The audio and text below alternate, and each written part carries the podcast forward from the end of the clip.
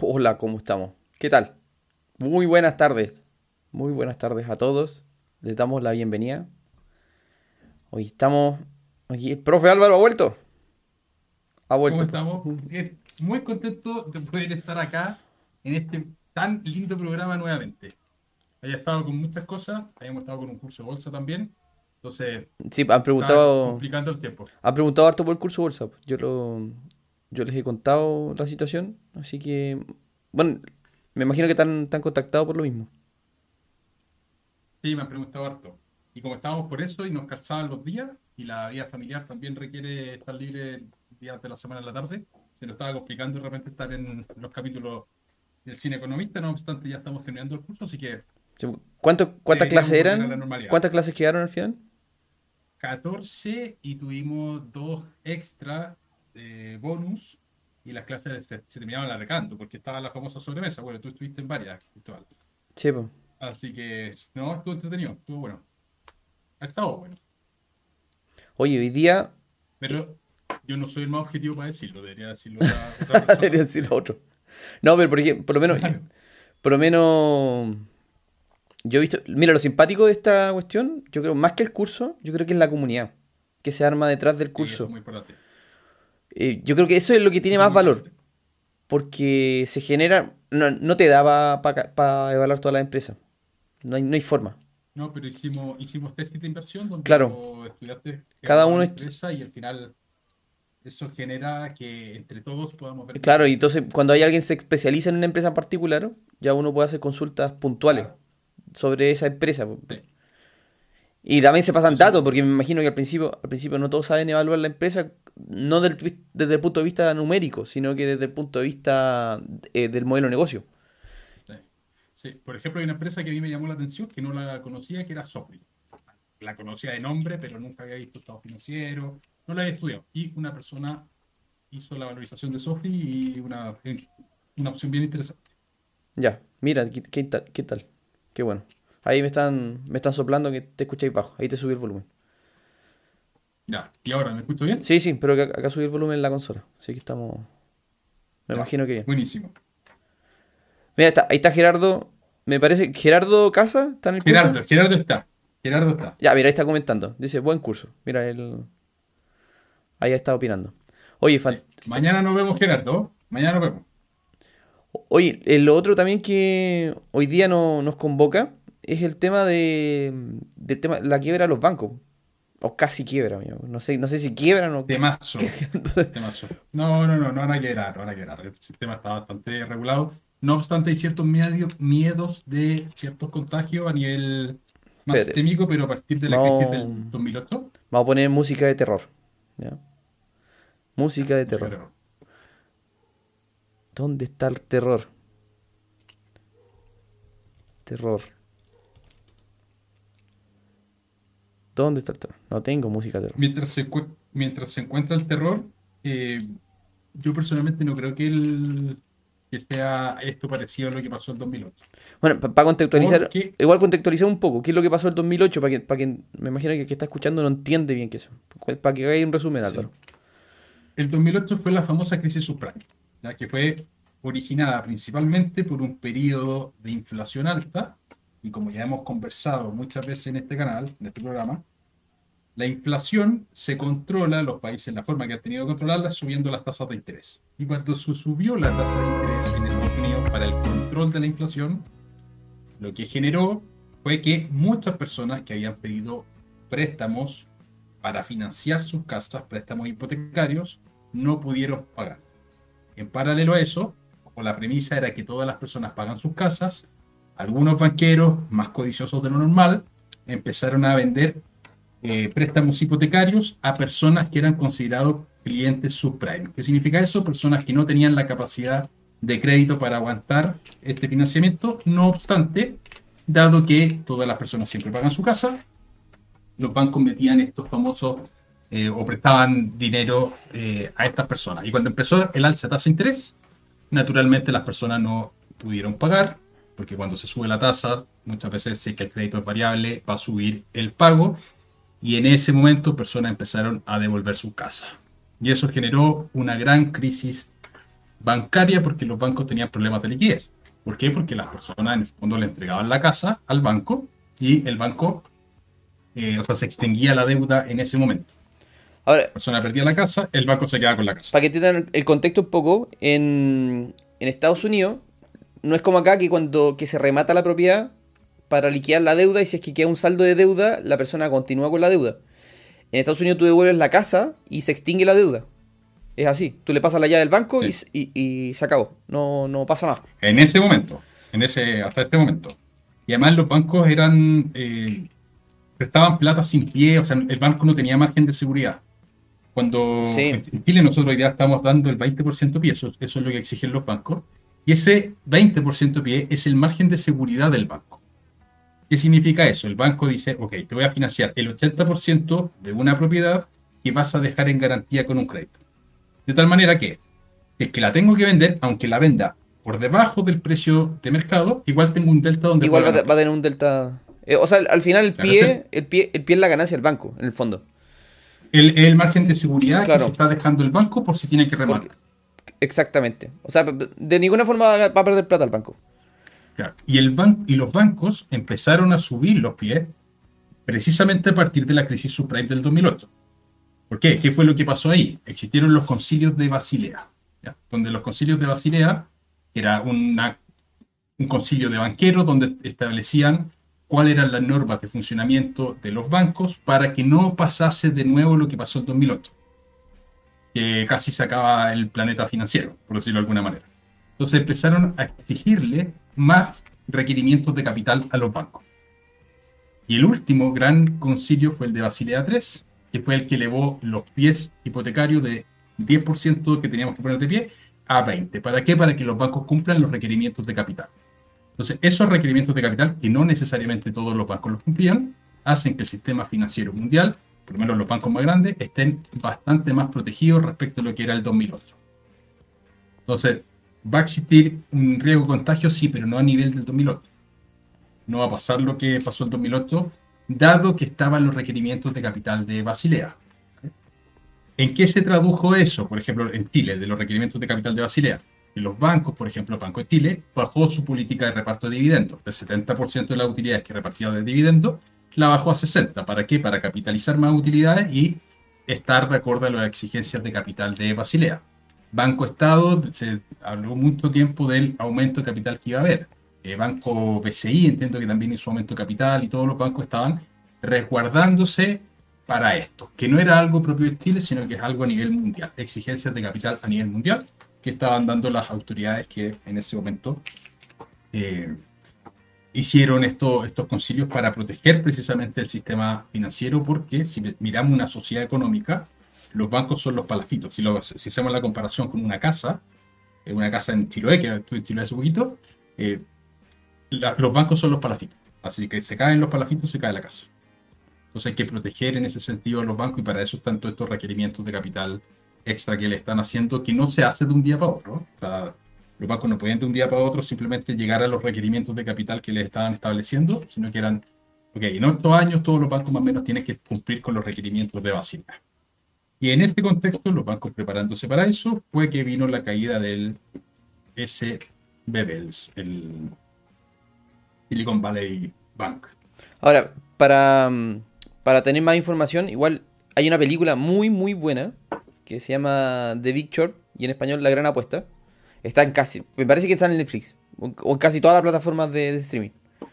Para que la revisen, porque en verdad yo, yo les recomiendo verla unas cuatro veces, porque en verdad la película, el guion está muy bien hecho. Está, por ejemplo, para verla con la polola o el pololo que no entiende absolutamente nada de números y la va a pasar increíble. O para verla con una persona muy experta que va a entender un poco más conceptos, conceptualmente lo que ocurrió el 2008. Así que si pueden verla, por favor, véanla y véanla hartas veces. Se van a dar cuenta que cada vez que la vean, se van a dar cuenta de, de detallitos nuevos. Va a ser muy, muy simpático.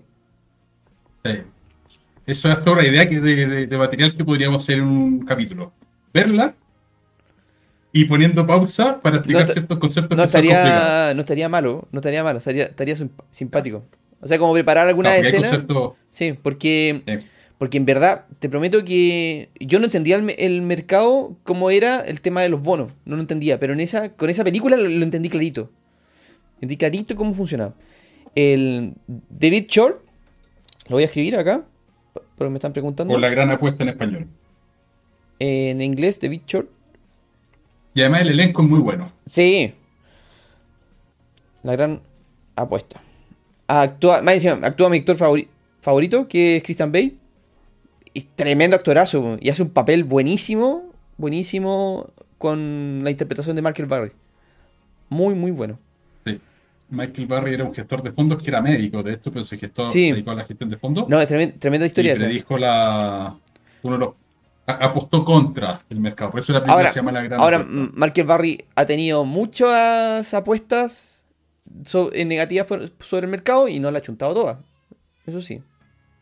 No. Lo chuntado todo. Acá lo dejan como un gurú, pero en verdad no es tan así. El tipo, este fue el gran acierto que tuvo, eso sí, el gran acierto que tuvo. Ahora, lo simpático que ocurre es que cuando hacen a, eh, eh, apuestas en corto, como hizo Michael Barry en ese entonces, que para los que no saben lo que es apostar en corto, es apostar a que baje un instrumento. Y resulta que él apostó a la baja de bonos hipotecario. Entonces, ¿quién apuesta la baja en el bono hipotecario? ¿por qué? ¿quién va a dejar de pagar su casa? Porque estaba apostando a eso, que alguien iba a dejar de pagar su casa. Y mm, resulta que el tipo es muy bueno. Eh, y mostraron cómo era el asunto de la, del análisis de datos. Cómo revisaba las planillas Excel, así. Pero estaba todo el día revisando planillas. Y tenía, lógicamente, contratado muchos economistas y analistas para que hicieran esa pega también. Era impresionante. A mí me impresionó, porque más encima es una persona que viene, viene del área de salud. De la salud se salió y se dedicó. Eso es lo bonito, porque esto es lo bonito de la finanza y de, y de este mundo, que no importa de qué área vengas, y te lo da como evidencia el tema de Michael Barry, la experiencia de Michael Barry. Da lo mismo lo que estoy, al final. Sí, por eso, por lo mismo es el nombre del podcast, Sin Economista, porque no tiene ni una relación de que seas economista para entender esto, estos temas. claro. Oye, eh, ya, pues, ¿y qué pasó ahora? ¿En qué estamos ahora? Luego de. Con el. Oh, bueno, contextualizando, el, el Silicon Valley Bank es técnicamente el banco de las, de las startups. O sea, Así es. una startup, para que un banco le abra cuenta, es algo complicado. O sea, ya que si hay empresas que te abran cuenta, ya es complicado. Pero de que, de que si hay una startup, quizás quizá tener una cuenta chiquitita que te van a dar un par de luquitas para capital de trabajo. Pero una cuenta que te preste harto dinero, no es difícil. Es complicado. Y la Silicon Valley Bank se especializó en ese tipo de empresas. Entonces tenía, tenía banqueros especialistas en startup, de tal manera que cuando alguien, porque no, es como, no, no, son como los bancos de personas, que tú vas y le dice, oye, necesito 20 millones. Y te dicen, ya, toma, acá está. Así, manda las liquidaciones y te pasa la plata. No, no. Cuando tú pides plata como empresa, tú tienes que presentar un plan de trabajo. Un plan de trabajo de en qué vas a invertir el dinero y cuál va a ser el impacto que va a tener en tu negocio. Y de acuerdo a, ese, a esa evaluación, ellos van y te pasan el dinero. ¿Qué es lo que ocurrió con, el, con este banco? Este banco se convirtió en el banco emblemático de la startup y lógicamente prestó mucho dinero. Y ahí, Álvaro, si quieres contar tú la historia. bueno, este, este, era el banco, como muy bien decía, dice Cristóbal, que se especializó en startups de Silicon Valley. Y vayamos y rememoremos, vayamos a la pandemia. ¿Cómo le fue a las empresas tecnológicas en la pandemia? Les fue muy bien, porque obviamente muchas empresas tecnológicas vendieron, vieron un crecimiento importante porque naturalmente las personas empezaron a utilizar más servicios tecnológicos por efectos del encierro. Entonces, en la pandemia, el banco creció muchísimo, porque los clientes crecieron muchísimo dado el aumento en las ventas de los clientes. De hecho, creció cuatro veces más o menos el banco. ¿Ya? Y ese, ese es el primer punto. ¿vale? Mucho, a sus clientes les estaba yendo muy bien y depositando mucho dinero en el banco. Entonces, todo ese exceso de liquidez que tenía el banco de sus clientes, porque los bancos, todos tenemos que saber que los bancos prestan los saldos que nosotros tenemos. Entonces, ustedes tienen una cuenta en el Banco Estado, el Banco Estado toma ese dinero y lo presta todos los bancos hacen exactamente lo mismo, prestan el dinero, un porcentaje alto del dinero que las personas tienen. En Chile, por lo menos, los bancos pueden prestar hasta el 97% de los saldos que nosotros tenemos en nuestras encuestas. La ley de encaje en Chile es que el banco tiene que tener reservas por el 3%. ¿vale? Entonces, los bancos prestan el dinero. ¿Y en qué invirtió el Silicon Valley Bank? Invirtió principalmente en bonos del Tesoro norteamericano a largo plazo. ¿Qué fue lo que ocurrió después? Bueno, vino la crisis inflacionaria, la guerra y todo el cuento, y ese efecto de inflación, que lo hemos conversado muchas veces también, hace que suban las tasas de interés. Y cuando suben las tasas de interés, el valor presente de los bonos cae. Y naturalmente esas inversiones empezaron a perder dinero. ¿Por qué cae el valor presente de un bono cuando sube la tasa de interés? Porque el bono funciona con la lógica opuesta del depósito a plazo. Cuando yo compro un bono, lo que estoy haciendo es comprar un valor futuro. Lo que estoy diciendo es, por ejemplo, supongamos que este vaso es el bono y este vaso es un bono de 10 millones de pesos. La pregunta es, ¿cuánto tengo que pagar hoy día, hoy, por este vaso que en el futuro este vaso vale 10 millones de pesos? Entonces, cuando sube la tasa de interés, lo que tengo que pagar hoy para en el futuro tener este vaso que vale 10 millones de pesos es menor. ¿Por qué? Porque la tasa de interés subió. La lógica inversa.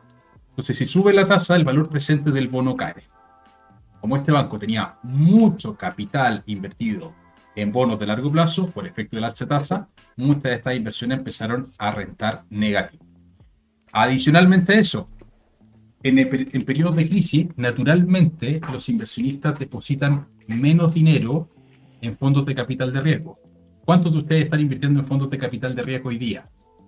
Pensando no en acciones tradicionales del Standard Poor's, el IPSA o los mercados tradicionales, sino que los fondos más riesgosos, invertir en startups, que es por lejos lo más riesgoso. O sea, cuando hablamos de la inversión en startups, de 100 startups, 90 se van a morir, 5 van a funcionar más o menos, o 10 más o menos, y 2 o 3 van a crecer mucho. Y lo que buscan los fondos de, de, de inversión en startups es precisamente eso decían tener dos o tres que se multipliquen por mucho y recuperar la inversión.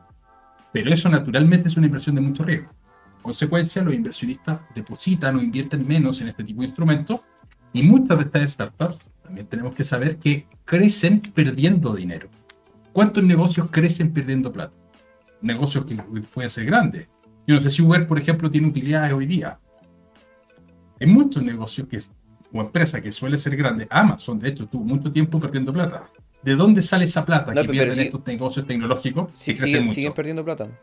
Pero para entender un poco cuál es la, mentalidad del, empresario de startup y los socios también, es que ellos buscan acabar al mercado primero. Esa es la mentalidad. Entonces, invierten, invierten, invierten, buscan inversionistas, muchos inversionistas que aporten en su empresa. Cuando la empresa tiene mucha liquidez, mucha liquidez, van y invierten en marketing, recursos en marketing, para hacer crecer la empresa y de tal manera de que en algún momento tener una cuota de mercado interesante, de tal manera que la empresa se valorice mucho más. Y después, en algún momento, estamos hablando años, muchos años después, en algún momento, a través de la misma junta accionista, deciden, oye, a partir de ahora empecemos a ganar plata, porque aquí ya se acabó el crecimiento. Se acabó el crecimiento. No sé si Mercado Libre, que es una empresota, ¿cuántos años tiene? ¿Como 20 años Mercado Libre? Una brutalidad. Sigue teniendo pérdida. Sigue operando en pérdida y está transando en bolsa, y tú ves que es una empresota, una, es un unicornio emblemático de Latinoamérica. Tremendo, porque le ganó a eBay, incluso, a ese nivel. Y tú lo ves que, una, que sigue perdiendo plata. Sigue perdiendo plata. Entonces es interesante ver esos casos, porque no, no podemos evaluar esas empresas tampoco por, por sus fundamentales propiamente tal. Porque tú vayas a ver que no va a haber crecimiento en esas empresas, crecimiento a nivel de, de ingresos, perdón, de utilidades. Pero sí vaya a haber un aumento en las ventas. Entonces cambia, la, el punto es que, la evaluación. Es que todas esas pérdidas se financian con capital de trabajo que ponen inversionistas. Exacto, que ponen los inversionistas. Y también con deuda. y también con deuda, claro. Entonces, ahí es donde está el problema, porque como naturalmente esta, eh, los inversionistas empezaron a depositar menos dinero, se empezaron a quedar sin liquidez en las empresas. Y las empresas que eran clientes de, de Silicon Valley Bank y tenían menos liquidez, además con el alza de tasa de interés su capital de trabajo era más caro, empezaron a hacer retiros de a poco. ¿Para qué? Para tener liquidez para pagar. ¿Y eso qué terminó generando? Estrés financiero del capital de los bancos. ¿Por qué? Porque el banco, como presta el dinero de los saldos de las cuentas, y los clientes estaban depositando menos de lo que estaban, eh, o sea, los depósitos estaban siendo menores que lo que estaban haciendo históricamente, empezaron a aparecer los problemas de liquidez del banco. dado que el banco prestó esa plata, los que estaban sacando el dinero decían, chuta, eh, puede aquí haber problemas. Y al varios analistas dijeron, oye, saquen la plata del Silicon Valley Bank porque está con problemas de liquidez. Y eso generó una corrida, las famosas corridas bancarias. ¿Y qué cosa es la corrida? Que vayan los clientes en estampida, por decirlo de alguna manera, a retirar los saldos que tienen en las cuentas. Y resulta que los bancos se quedan sin liquidez. ¿Qué tuvo que hacer el banco en ese momento? Vender las inversiones de los bonos con un valor par más bajo. Y ese fue el principio de la gran crisis, cuando el banco anunció que vendieron inversiones que tenían, perdiendo 2 mil millones de dólares para hacer frente a la, a, la, a la liquidez que necesitaban y vendieron perdiendo plata el mercado dijo, esta empresa está muy mal, y ahí empezó la corrida, y ahí vino el desastre, y dos días cerraron prácticamente. En dos días lo tuvieron que intervenir. Y muchas empresas perdiendo la plata, porque al final lo que estaban diciendo es, los clientes tienen asegurado hasta 250 mil dólares. Pero habían depósitos naturalmente mayores. Entonces esto genera que clientes también vayan a, a perder sus recursos. Ahora, Entonces, eh, igual rescataron al, a este banco, el Silicon Valley. O sea, yo no sé si lo rescataron o no. Eh, sé que está liquidado, que también se robó otro al día siguiente en Estados Unidos. Eh, que eran todos los que habían caído bajo este problema. Y ah. no se sabe cuántos más pueden caer. Yo no sé, yo, yo no sé si sabía, Álvaro, en en Estados Unidos tienen el tema de la, del seguro bancario, como está acá, en caso de que, de era un banco también. Sí. Y todos los bancos trimestralmente tienen que ir aportando a un seguro bancario. Eh, eso está, existe allá. Ya. Un aporte, un aporte trimestral y con eso van a buscar la plata de los clientes, pero seguramente hay clientes que van a perder plata también. Yo no sé si puedan resguardar a todos los clientes. No, porque es, un cierto monto. Sobre ese monto ya no, no claro. responden. Y entiendo y me puedo equivocar, y aquí si alguien más, por favor, lo deje en los comentarios, sabe el dato mejor. Mejor el dato, era 250 mil dólares, me parece ser a ley, que ese era el, el monto que tenían de resguardo. Claro. Ya, oye, pero después del Silicon Valley Bank vino otra, otro problema, po. El Credit Suisse. Cuéntalo tú, de... ¿qué le pasó a ese? El Credit Suisse. Y ahora... Mm, ese suizo. Sí, sí. Ese suizo. ¿Y qué le pasó a ese? Ahora, al parecer fue, algo similar. Yo, yo no, sé bien la historia, por eso te pregunto a ti. Sí, o sea que los bancos cuando caen eh, pueden generar puede generar problemas en otros bancos que tengan depósito. A mí me da la impresión que Credit Suisse tenían eh, depósito en Silicon Valley Bank. Que Credit Suisse probablemente haya funcionado como plataforma de inversión para startups norteamericanas en Europa. Entonces, porque los bancos muchas veces se usan como intermediarios. Eh, soy cliente de Credit Suisse, invierto en un fondo desde Credit Suisse que invierte su vez en los fondos de Silicon Valley Bank y en la forma que tengo de entrar para invertir en startups de Estados Unidos. No abro la cuenta en Estados Unidos, sino que abro la cuenta Ahora, el, el, el, drama que estaban comentando, que yo he visto constantemente, es que el Credit Suisse, el Silicon Valley no tiene mucho impacto acá en Chile deben haber algunas startups que tengan cuenta en el Silicon Valley, pero en el Credit Suisse al parecer sí hay, va a tener un impacto en Chile si es que le llega a tener una catástrofe. De hecho, el dólar subió mucho el día lunes.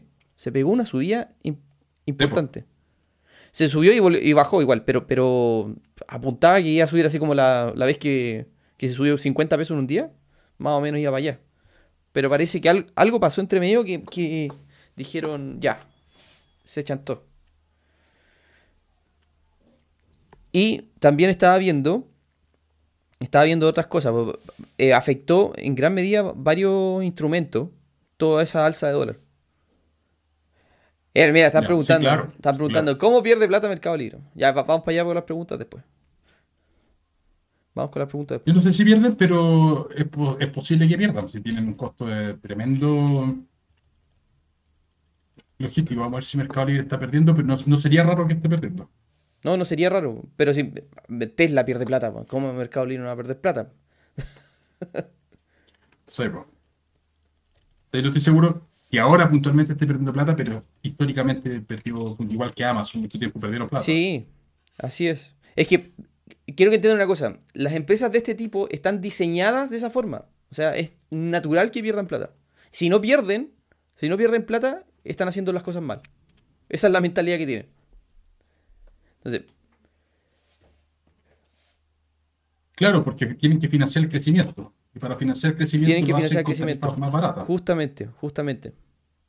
Para adquirir cuota de mercado. Entonces, Es interesante porque esas empresas que, a diferencia de las empresas tradicionales, que, que tú podés evaluar las empresas tradicionales como el resultado de las utilidades proyectadas, en este caso tú no podés evaluar estas empresas como las utilidades proyectadas porque son flujos de flujos negativos, po. no hay cómo. po. Entonces se evalúan de otra forma, se evalúan a nivel a- por venta. Y además, como son empresas tecnológicas, se asume que, que los Claro. costos fijos son, perdón, los costos variables son muy bajos de estas empresas. Que hay un costo de desarrollo Claro. que es un costo muy alto de desarrollo, de inversión inicial. Pero no el, co- el costo variable es muy bajo, muy bajo. El caso de, ¿por qué razón? Piénsalo así. En fabricar un pan, fabricar un pan, un pan cualquiera, tú tienes que comprar harina, agua, sal, pagarle al panadero. Entonces, no sé cuánto estará el kilo pan, me parece como 1800. De los 1800, Vale. ¿Cuánto es el margen? ¿Cuánto, ¿Y cuánto es el costo variable? Por lo general debe ser un costo variable de 700 pesos más o menos. 700, 800 pesos. Y el margen que te queda son 1100 pesos, suponte. En las empresas tecnológicas no pasa eso. En las empresas tecnológicas tienen una inversión inicial. Imagínate Windows, Windows, un sistema operativo. Te gastas una brutalidad de plata en programadores, en desarrolladores, en diseño, una infinidad. Lo sacas al mercado. No importa si vendes uno o vendes 10.000, el costo es el mismo. Entonces, el único costo variable que hay dentro de la venta de software está involucrado el, el marketing, en las comisiones de venta. Es el único costo variable. Pero el costo fijo, que como lo vemos como un negocio tradicional, no existe. No existe. Va al comienzo. Se gasta mucha plata, mucha, mucha plata. Y. Claro. A ver, quería ver los reportes de. Los reportes de Mercado Libre, para asegurarnos de que está Ahí, perdiendo. ahí lo, lo, ¿Está ahí, ¿lo está ahí puedes buscándolo? compartir ahí? No, no puedo compartir pantalla. Aquí estamos sonados. No, déjame ver si los puedo encontrar acá. Si no, para, para que todos lo puedan buscar, eh, la página que estoy mirando se llama Investing. Investing.com y ahí tiene un buscador arriba donde pueden poner el nombre de la empresa que quieran. Van a aparecer casi todas las empresas del, del mundo. Mira, acá Roberto no- me, está, me está corrigiendo que Tesla hace un par de años está generando ganancias. Sí, Sí, sí, está generando sí, está ganancias generando, seguro. sí. Pero. Pero por lo usual, mm, lo, lo- lo que estaba comprometido por Tesla era el incremento de las ventas en los puntos de venta. Eso era lo que estaba comprometido, pero no necesariamente las ganancias. No lo que pasa es que todas estas, em, empresas durante mucho tiempo, no es que pierdan plata al infinito, sino que durante un buen tiempo pierden plata, crecen y cuando ya tienen suficiente cuota de mercado empiezan a subir los precios para poder tener utilidades. Y eso es lo que apuestan muchos inversionistas. Y hay un punto en el cual naturalmente la empresa de pérdida, que podemos ver acciones subiendo de manera permanente con la empresa perdiendo plata, da lo mismo porque están agarrando cuota de mercado. Y después si dicen, mira, si subimos un, qué sé yo, 10 centavos el, cost- el precio de venta de lo que estamos haciendo, dado que el volumen es tan grande, vamos a ganar una tonelada de plata. Entonces, apuntan un poquito, un poquito a eso. WhatsApp, el mejor ejemplo. WhatsApp, ¿cómo gana plata? WhatsApp, no, no, nunca ¿cómo ganó gana plata. Nunca ganó plata WhatsApp. No, y tiene un valor de mercado enorme WhatsApp. Porque cuando WhatsApp, dado el volumen que tiene, se le ocurre alguna forma que en algún momento pensaron que iba a ser el banco más grande del mundo de transacción, al decir vamos a poder hacer transacciones y transferencias de plata por WhatsApp. Así como quien comparte un contacto que podemos transferir plata. El día que eso pasara, WhatsApp se iba a transformar en el banco más grande del mundo de transacciones financieras. Y si cobraban 0,001 centavo por transacción, algo absolutamente irrisorio para la persona que está haciendo esto, iban a ganar un montón de plata. Esa era un poco la, la apuesta y nunca han podido, nunca han sabido cómo monetizar WhatsApp. ¿Y por qué vale tanto WhatsApp? Por la red que tiene. Lo mismo pasa con, todas- con muchas de estas empresas tecnológicas que, que tienen redes muy grandes, pero que no necesariamente son rentables, pero que tienen la potencialidad de hacerlas muy rentables. Mira, estoy viendo lo- los números de Mercado Libre. La- Mercado Libre transa transa a 1220 1220 dólares la acción. 1220 dólares la acción y paga, en dividendo está pagando anualmente 9,34. Ay, pero que- que no hay que hacer matemática, super matemática para cachar que no paga nada. O sea, lo que genera por beneficio es nulísimo, muy poco, muy poco. Muy poco. Entonces, no- Es muy poco. Y tiene un precio muy grande porque, claro, es una empresa que crece Claro. mucho y Entonces que tú estás apostando, en algún apostando, momento... estás apostando a que la empresa siga creciendo en el fondo. No te interesa lo, si gana o, o pierde plata. Te interesa que la acción no Claro. valga 1220, sino que llegue a 10.000. Eso es lo que estás apostando. Y de hecho, el, Exactamente, eso es lo que... el 2016, el 2000, no, me, voy al 2018, costaba 300 dólares. O sea, hoy día cuesta cuatro veces más. 2018. En cinco años, Y es sí, brutal. Tremendo. Tremendo, tremendo. Oye, voy a contestar algunas preguntas. A saludar. Edgardo, ¿cómo estamos? Francisco Villalobos, muchas gracias por hacerte miembro del canal. Felipe, ¿cómo estamos? Gerardo, Tango, Víctor. Mira, ahí está Víctor conectado. Edgardo Mendoza. Ahí te dice, bienvenido de vuelta, profesor, te dice. ¿Te está saludando? Lucas, ¿cómo Grande, estamos? grande. Norkin. Y innombrable, nombre innombra- innombrable el que tiene puros caracteres. Eric, ¿qué tal? Rafael, Ezequiel, ¿cómo estamos? Rodrigo, Cristian Palma, Dionis Peralta, Pablo, Alfredo, Francisco. Y no sé si se llama Ese. Rodrigo, A él. Gamerland, ¿cómo estamos? Roberto, creo, creo que lo nombró. Que lo, no- lo Bueno, nombré todos. Nelson dice, Acá estoy viendo, aquí estoy viendo los datos de Mercado Libre. ¿ya? Mercado Libre, el 2019, confirmar el año, 2019, perdió 3,7 dólares por acción, pérdida. 2020 perdió un centavo por acción en el ejercicio anual. El 2021 ganó 3,77 dólares y el 2022 ganó 9 dólares por acción. O sea, lo que, está, lo que estamos viendo es que la, curva se cortó el año, la curva de pérdida se cortó el año 2021 y empezaron a tener utilidades. No obstante, hubo un crecimiento muy grande años anteriores de la empresa. Y recién en 2021 empezaron con utilidades. 2021 empiezan con utilidad. Ya. O sea, es reciente. Pero, pero estamos hablando, Mercado Libre. Pero ¿Cuánto? O sea, ch- 25 años quizás quedó corto. Tiene muchos años. Tiene muchos, Claro, muchos y, años. reci- y empezaron a generar utilidades en 2021. No, sí, es bestial. es lo que, a ver, voy a cachar acá. El 99. O sea, estamos hablando que tiene 23, 24 años. Es, muchos años tiene. Y cáchate, recién ahora está generando utilidades, utilidades bajísimas, pero está la, está generando. Claro, pero que crecen a una tasa alta. Y crece a una tasa alta, claro. Crece Por ejemplo, alta. fíjense, los ingresos, los ingresos de esta empresa, el año 2019 tuvo ingresos por 2.296 No, eh, o sea, lógicamente, el que, el que invirtió en Mercado Libre el año 2000, 2005, ahora pero un montón.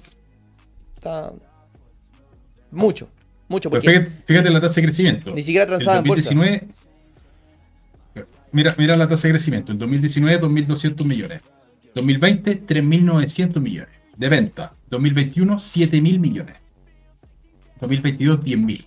Estamos hablando que del 2019 al 2020 un, una, un 70% más aproximado de incremento. Del 2020 al 2021 el incremento fue como de 65% anual. Y del 2021 al 2022 las ventas aumentaron más o menos en, en un 50%. O sea, la tasa de crecimiento es tremenda. Y eso es lo que se busca naturalmente cuando se invierte en empresas de crecimiento.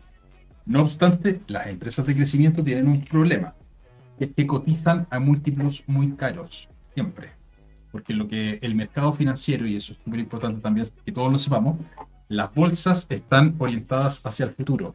La contabilidad mira al pasado, pero la bolsa, el mercado financiero va siempre adelantado. Entonces, naturalmente, como dicen, oye, la tasa de crecimiento de esta empresa es muy alta, no puedo valor- valorizarla en función de los números actuales que miran el pasado, sino que tengo que proyectar y intentar adivinar cuáles van a ser los números futuros y suelen cotizar a múltiplos de precio, como por ejemplo índice precio-utilidad, que es un indicador que se usa muchísimo para ver qué tan caro o barato es el precio de una acción, eh, a múltiplos muy altos, a múltiplos bolsa-libro, que es la relación que hay entre el precio en bolsa versus valor contable, también muy alto por lo general, dado que son empresas de crecimiento.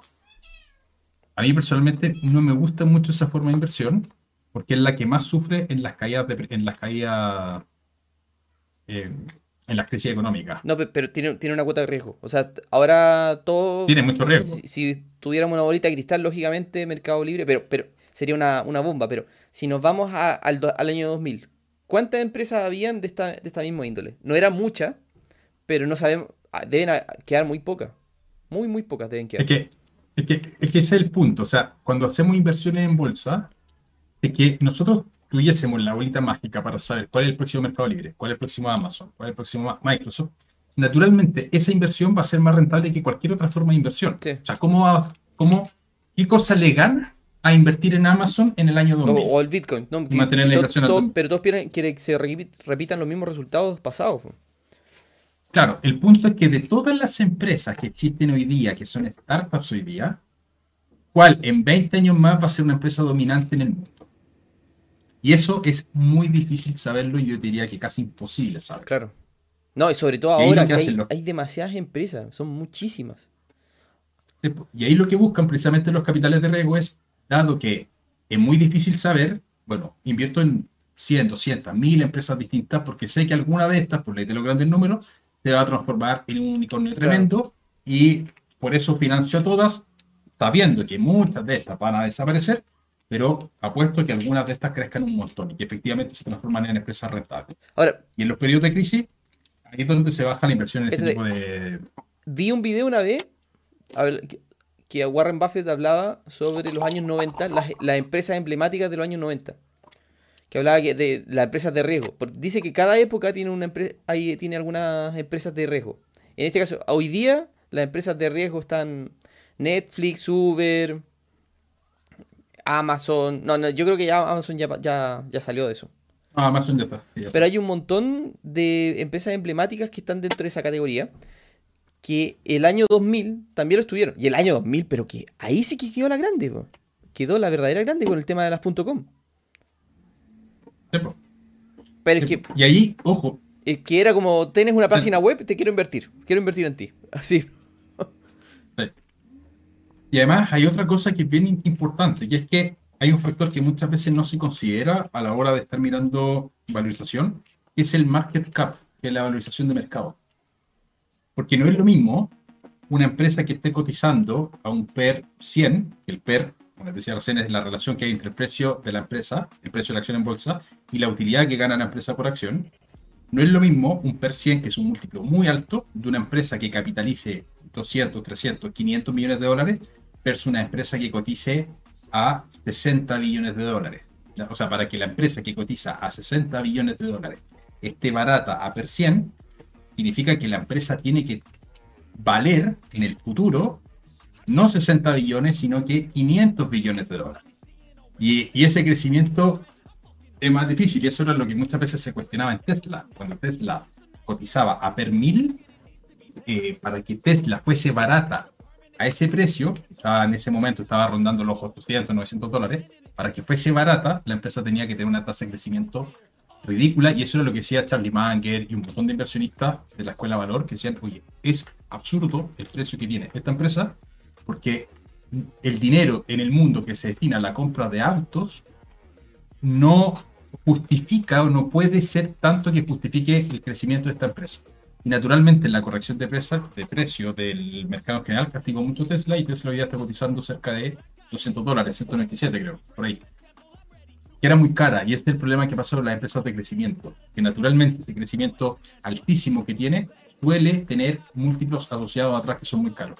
Entonces, naturalmente, como inversionistas que estemos invirtiendo ahí, tenemos que estar conscientes de que esta empresa para ser siempre muy cara y vamos a estar asumiendo mucho riesgo. Natural. Oye, es natural. Podemos ganar un montón. Álvaro, tengo, que hacer, tengo, que hacer, un break y después vamos. Te quiero preguntar algunas cosas. ¿Ya? Espérame. Vamos a hablar a los, a los Eh, MG Abogados, si busca registrar tu marca, crear o modificar tu empresa u otro servicio legal, MG Abogados es la solución. Con un equipo de expertos especializados en brindar asesoramiento a empresas y personas, te garantizamos un servicio cercano, confiable y de alta calidad. Además, al mencionar a Cine Economistas, te regalamos un increíble descuento de un 15% con cualquiera de nuestros servicios. MG Abogados, MG Abogados, especialistas en asesorar personas y empresas. Tremendo. Tenemos patrocinadores. Pero es que. Y ese gato. Mi gata. ¿Qué está. Saluden a la, mi gata. Una de mis gatas. Ya. También saludamos a Arch. Arch invierte en solo minutos y de manera diversificada en los activos más relevantes de la industria cripto, siendo siempre tú el dueño de todos los activos. Arch, la forma fácil, rápida y segura de invertir en Web3. También saludamos a Cauchy.com. Cauchy.com es un software de productividad para pymes y startups. Puedes encontrar en una sola plataforma todo lo que tu negocio necesita. CRM para gestionar tu negocio, módulo de gestión de proyectos, módulo de, para gestionar tickets de soporte y atención al cliente, módulo de gestión de recursos humanos para centralizar toda la información de tus colaboradores. Puedes empezar tu prueba hoy en Cauchy.com. Oye, vamos a contestar todas las preguntas que nos hicieron, porque hay harta, pero lo más relevante, oye, ¿cómo impacta lo que está pasando con los bancos afuera en el valor de la divisa, Álvaro? La va, a generar volatilidad. Eh, el dólar es alcista. al alza. Probablemente el dólar es alcista. Sí, porque naturalmente cuando pasan crisis hay refugio en dólares el mercado se refugia en dólares en general. En todos los países emergentes salen, dólares dado que eh, es, la, moneda más fuerte en ese sentido. Entonces siempre en los periodos de crisis, incluso en la crisis subprime, que era una crisis original en Estados Unidos, el dólar se apreció mucho respecto a las otras monedas. El dólar naturalmente sube. Entonces, en otros capítulos hemos hablado del precio del dólar. Y el precio del dólar se mueve siempre por distintas variables. Hay variables que lo empujan a la baja y variables que lo empujan al alza. Pero por lo general, en los periodos de crisis, el dólar termina siendo alcista. Pero con mucha volatilidad. no sería raro, yo no sé, a ver, ¿cuánto está el dólar hoy día? Ocurre una cosa curiosa, porque mm. el petróleo está bajando. El cobre subiendo. Y por lo general, cuando se ocurren esos fenómenos, el dólar es porque está bajando. Y no, el dólar está subiendo. El, dólar está en 8.26, cerró 8.26, creo que ayer estaba en 8.29, pero hace un par de semanas está bajo 800 pesos, está, la barrera de... Está, está en 800. Está en 800. Claro, y quizás uno dice, quizás no es tanto, son 20 pesos, pero es puta de arte, harto. 20 pesos es harto para una economía general. Es un 4%. Se depreció el peso chileno respecto al dólar para mí no sería raro que haya una tendencia alcista en el precio del dólar, pero con un montón de volatilidad, creo. Más que nada, digo eso pensando en los datos históricos del dólar, de cómo se ha ido moviendo en eh, los escenarios de crisis. Suele apreciarse el dólar en los escenarios de crisis. Entonces, podría ser, es probable que siga subiendo. Es probable que siga subiendo. Es probable que siga subiendo. Hasta una intervención contundente de la Fed con respecto a los bancos de la Fed o que pudiésemos tener un banco. No creo que el Banco Central Chileno intervenga. no estaba a niveles de intervención del banco. No. tendría que estar cerca de mil pesos para que el Banco Central en Chile intervenga. O pasando los mil pesos. Como pasó la otra vez cuando llegó a mil, a 1050. Ahí. A 1050 intervino. En, en 1050. En 1050 intervino. Si fue. Claro. No, se fue. O sea, tuvo que subir mucho para que interviniera. Sí, entonces aquí no, no, no va a pasar eso y yo creo que el Banco Central chileno no, debería intervenir a estos niveles de precio del dólar. Oye, voy a contestar preguntas ya, porque estamos en la hora de las preguntas. Ya, déjame. Déjame. No te, no, primero debería buscar la pregunta. Cristian dice, agradezco tu mensaje y respuesta a mi mail, tomaré tus consejos y veré la mejor alternativa antes de irme a Australia. Muchas gracias. Eso fue algo, una conversación privada, parece.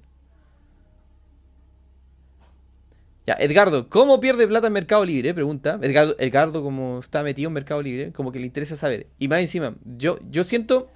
Es que yo siento lo, lo, que está pensando Edgardo, porque debe estar pensando, ¿por qué si yo estoy pagando una comisión altísima por cada venta que hago en Mercado Libre, eh, Mercado Libre está perdiendo plata? Estoy seguro que está pensando eso.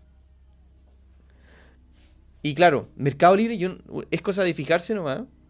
Ahora es una empresota, pero monstruosa. Tiene una planilla de gente. Y más encima, es que te, es que te vende los productos. Junta, junta, una, junto dos necesidades. Entonces da trabajo además y eh, junta a consumidores.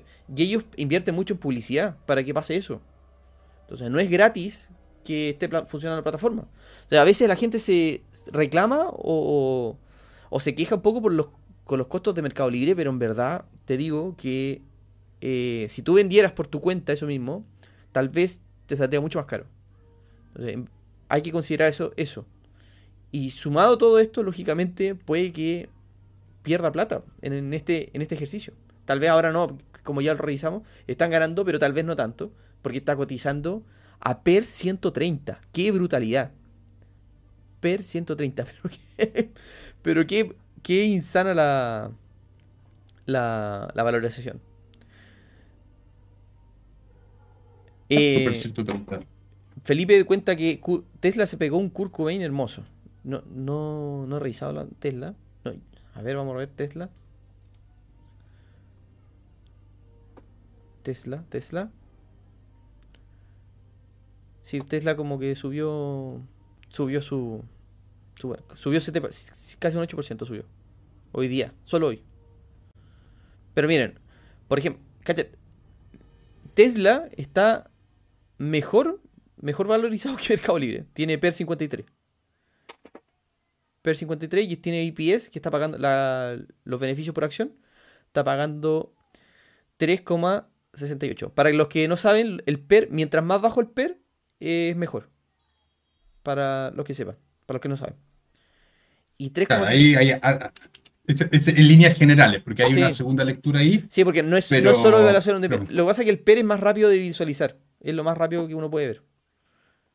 Claro, hay una trampa de PER que sí, una trampa largamente importante. no hay que eh, valorizar todas las empresas por PER, lógicamente, va a depender mucho de la industria. En la industria de las startups o las empresas de alto riesgo como es Tesla, no se pueden valorizar por PER, definitivamente. Hoy, Credit Suisse estaba con problemas de pérdida en los depósitos. Hace dos años se retiró un inversionista árabe. Su valor de acción estaba bajando mucho y tenía problemas de liquidez por bank run. Ahora, lo que tú contáis de, de, de esto de, la, de, la, fuga de Lucas, también ocurría otra cosa que se, se, me fue a contar. Que claro, con el aumento de la, de la inflación y también de las tasas, había mucha gente que decidió guardar la plata en el banco. Y tuvo en un momento un exceso de liquidez el banco. ¿Y qué es lo que ocurrió? El banco lógicamente promete una cierta rentabilidad sobre ese dinero. Cuando tiene mucho dinero que están metido en depósito a plazo o en otro instrumento. Y el banco no se le ocurrió nada porque ya no había más préstamos, no, estaban, no, no prestaban más plata. Entonces, como no tenían dónde prestarle más plata, no se le ocurrió nada mejor que invertir en los bonos del tesoro. Ahí está para complementar lo que está ahí comentando tú. Y con el tema del más inflación, provocó este catástrofe. Claro, porque en el momento, para el momento de la, de la pandemia, se imprimieron una brutalidad de billetes. Fue bestial. Un montón. ¿Y eso generó la inflación después? Sí, pues eso fue lo que generó la inflación definitiva a nivel mundial. No solamente. Acá en Chile se, se quejan que fueron los retiros, pero no fueron solo los retiros. Fue el exceso de billetes que se imprimió a nivel mundial como dijimos, ya paremos el hambre primero y después nos dedicamos a corregir el problema económico. Ese fue el lío. Y dice, Dioris dice, el flujo de dinero en movimientos los tiene vivos, pero no pagan. perdón, pero no ganan. Eh, me imagino se refiere a Mercado Libre. Sí, me, eh, está hablando de Mercado Libre. Roberto Mejía dice, Tesla hace un par. Ah, ya, pero ya lo leíste. Ya. ¿Qué, ¿Cómo estamos? Se viene recién incorporando. Y Roberto Mejía dice, lo usual es que no comentas, pierdes mucho, ejemplo NIO, Rivan, y al inicio para sumar cuota de mercado. Claro, es lo, mismo que estamos conversando. Pero al inicio pierden como loco. Pierden. Sí. No, es que, es que como lo repito, el inversionista, si ve que la, empresa está ganando, no, no le es atractivo. Quiere que la empresa pierda, Luca. Tiene que quemar plata. Necesitan quemar plata para agarrar cuota de mercado. Necesitan, necesariamente. No es lo mismo que, por ejemplo, un negocio inmobiliario. O sea, un negocio inmobiliario, por ejemplo, un hotel, desde el día, desde el mes 1, tiene que estar viendo números, números verdes en su estado de resultados. No necesariamente ganar toda la inversión que hizo del hotel, pero tiene que por lo menos costear el personal, las habitaciones tienen que pagar todo lo que está, está moviendo. Tal vez un par de meses de gracias, pero, pero por lo general buscan de que se pague todo. En la startup no pasa eso. Y con toda la ayuda en dólares a los bancos, ¿no debería tener que bajar el dólar? ¿Qué opinas ahí, Álvaro? Yo digo que no. Bueno, ya lo explicamos. ¿Cierto? Es que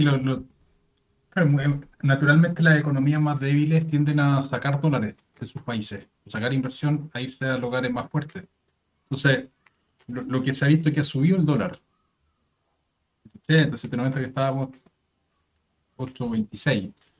Eh, sin estudiar la profundidad del caso, porque no la conozco, ahí me da la impresión que el dólar es alcista, basándome exclusivamente en la historia que ha habido en las crisis económicas. El ejemplo más reciente de una crisis bancaria fue la crisis subprime y el dólar se apreció mucho en la crisis subprime. Y después se empezó a debilitar el, dólar, pero en el, momento mismo de la caída eh, estaban al dólar apreciándose por, ser un tema de refugio en ese momento. Mira, Hugo me estaba preguntando. dale, dale, termina.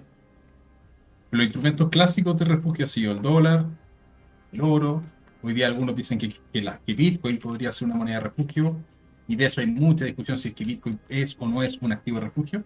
Pero son los lugares clásicos donde el mundo se ha refugiado en los escenarios de crisis económica. Dólar, oro, dólar, oro. Ya no sé si Bitcoin va, a ser. Muchos dicen que sí, no sé. Es que con tanta volatilidad. Pero el dólar y el oro ha sido lo, lo, Es complejo con tan, volátil. Hugo me pregunta, ¿cómo viste eh, cuánto paga por acción Mercado Libre? En el, mira, tú te metes a Yahoo Finance, para, esto es súper rápido, metes el valor de la, o sea, el, el, el ticket de la empresa, en este caso Meli sería Mercado Libre, y ahí buscas donde dice EPS. Eso sería el valor de la acción anual. Eso es lo que paga por acción.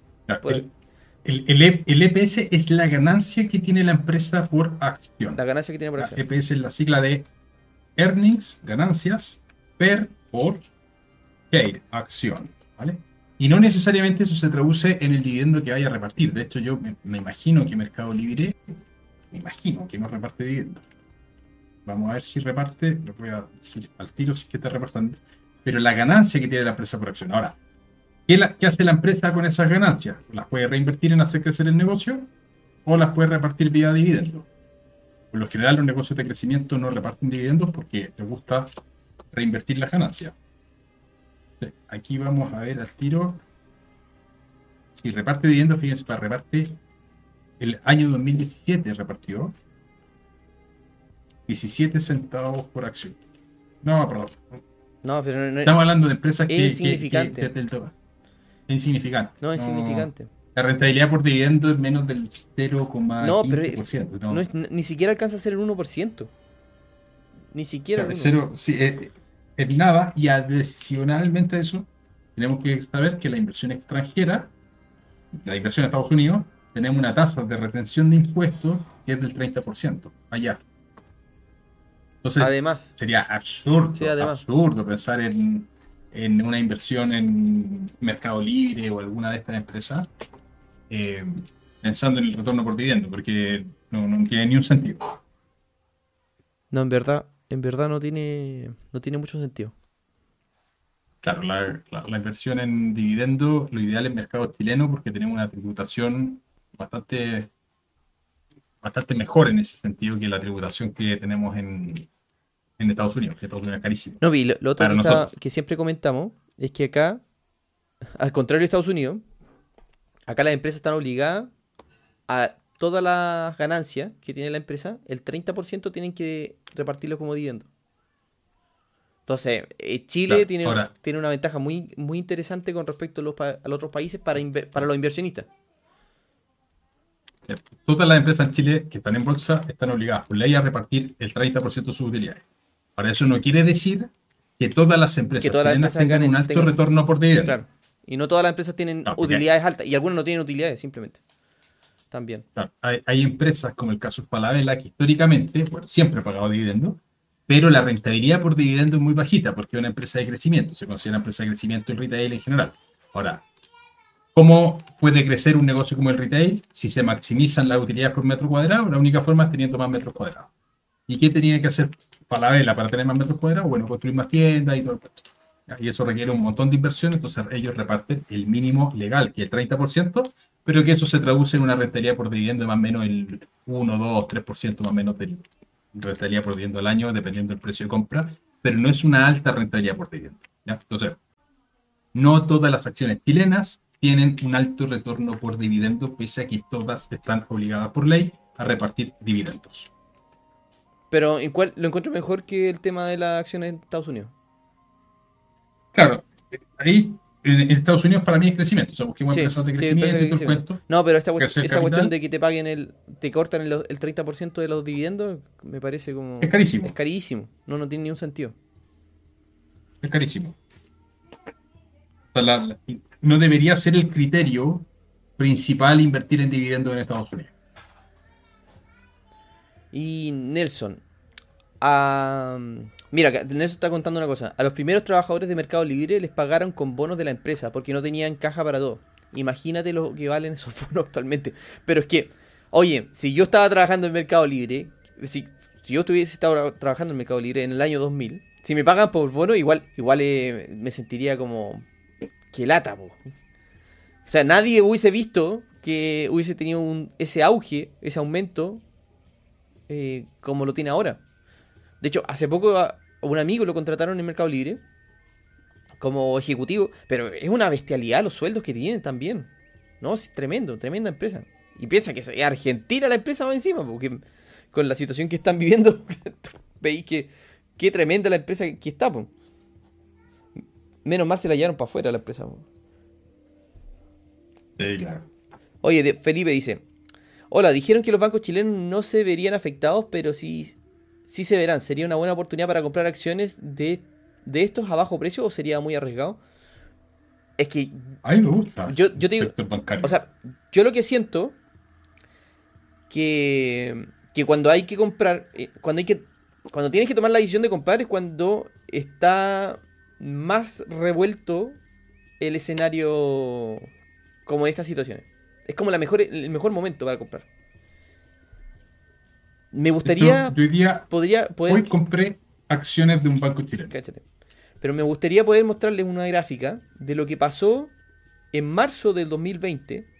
Cómo impactó. Cómo estalló la bolsa en ese, en ese mes todo el mercado, pero todo, o sea, pero empresas que no tenían ni una relación, ni una relación de que bajaran, bajó, bajaron. ¿Y cómo tú dices, pero por qué bajaron? Por miedo. Entonces, ¿cuándo tú crees que es el mejor momento para comprar? Justamente en ese momento, cuando todos están cagados de miedo. El mejor momento para comprar. Entonces, bajo tu lógica, ¿sería arriesgado? Sí, sería arriesgado, pero eh, podría estar presente de una ganga. Sobre todo si conocen muy bien el modelo de negocio de la empresa.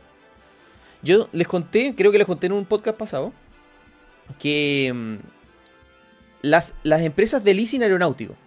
¿Te acuerdas, Álvaro, que les conté? Eh. Ya. Las empresas de leasing aeronáutico estaban cotizando a PER 1. PER 1. O sea, yo le dije que mientras más alto el PER, era peor. Mercado Libre tiene PER 100. Esta, la, empresa de leasing aeronáutico tenía PER 1. O sea, ¿cómo funcionan las empresas de leasing aeronáutico? A diferencia de las empresas aeronáuticas, por ejemplo, LATAM, estas compran aviones, la empresa leasing aeronáutico, y se las pasan a los aviones arrendados, se los arriendan. O sea, la TAM tiene algunos aviones de ellos, pero no todos. Muchos son arrendados. ¿Y qué es lo que pasa? Si alguien, si por algún motivo la aerolínea no paga el arriendo de ese avión, la empresa de leasing manda una, a, un, a un piloto al país donde se encuentra el avión, va, se sube el avión, lo maneja y despega y vuelve a la fábrica o al taller de la empresa de leasing. Ese es el modelo de negocio. Pero ¿quién sabe eso? Nadie tiene idea. Nadie tiene idea. Entonces, la empresa de leasing, como una empresa financiera propiamente tal, pensaron de que iba a impactar directamente en sus fundamentales el tema de la crisis, de la crisis de la pandemia. Y no impactó. No impactó. No impactó. A diferencia, sí impactó en la aeronáutica, que lo, casi la destruyó. Incluso te cuento una cosa. La TAM dejó de, dejó de pagar sueldos antes de pagar los aviones. O sea, primero estaba pagando los aviones. Así.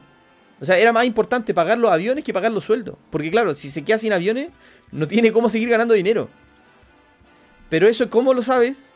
Estudiando la empresa, conociendo el modelo de negocio, teniendo claridad absoluto de que estás confiando en una empresa donde te estás involucrando. No porque alguien te lo contó o te dijo que eh, se formó una tasa y es el momento para invertir porque están los, los, dibujitos apuntando hacia arriba. No. Hay que entender bien el modelo de negocio. Y por eso es súper importante conocer el curso, por ejemplo, que está haciendo Álvaro. Fíjate que las acciones eh, suben y bajan por oferta y demanda. Es así. Eso, no, es lo que pasa. No, necesariamente porque, la, porque le está yendo mal a la empresa. Claro, y y ocurre un fenómeno bien particular, porque yo creo que muchas personas entienden esto y dicen, oye, ya, dale, eh, no, es bueno, no es buen momento vender en periodos de crisis. Ahora, ¿por qué las personas venden en periodos de crisis?